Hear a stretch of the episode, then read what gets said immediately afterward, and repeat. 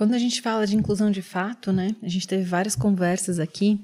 É, dentro de sala de aula, na tua experiência, quais são os maiores conflitos, né? Quando a gente realmente recebe uma, uma criança, um jovem de inclusão, como é que é essa relação? Como é que você lida com essa relação dentro da sala, é, sabendo que existe uma grade, existe um conteúdo a ser ministrado, existem as famílias que têm expectativas em relação a esse conteúdo, né? Conta um pouco para a gente da tua experiência.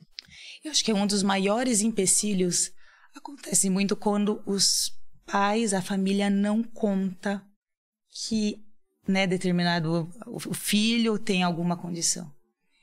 E aí esse esconder, porque ele julga que o filho é normal, entre aspas, é, dificulta muito o trabalho dentro do, do, da sala de aula. Então o docente ele primeiro é, vai, vai, trabalhar com esse o um, mundo dos alunos, esse todos os alunos, mas ele vai ter a sensibilidade bastante para ter assim, olha, esse aluno tem dificuldade. Eu imagino que a própria escola, porque eu, eu entendo que pode ter o esconder e pode ter o, é, o não saber.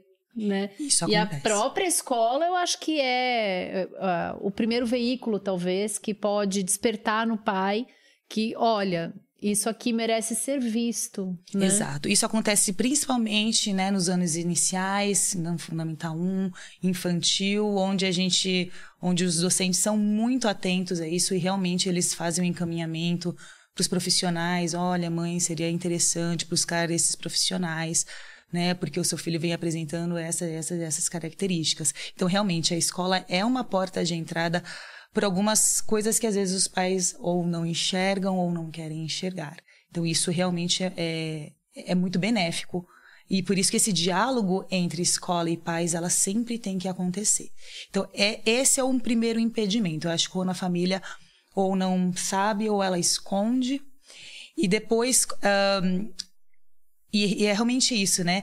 É quando você tem aquele mundo de alunos com características diferentes, com aprenderes diferentes, e a gente pensa, né? A primeira coisa que me vem à mente são as múltiplas inteligências. No passado, todos tinham que ficar enfileirados, né? Recebendo e absorvendo todas as informações e se você não conseguiu, você você falhou, né? Você vai ficar reprovado na escola. Hoje, com as novas eh, demandas que a gente tem, com as novas pesquisas que a gente vê, eh, esse é um, é um, é um pensamento muito arcaico. Né? Então, os alunos, todas as pessoas, nós somos compostos por diferentes formas de aprendizagem, né? Então, são as múltiplas inteligências.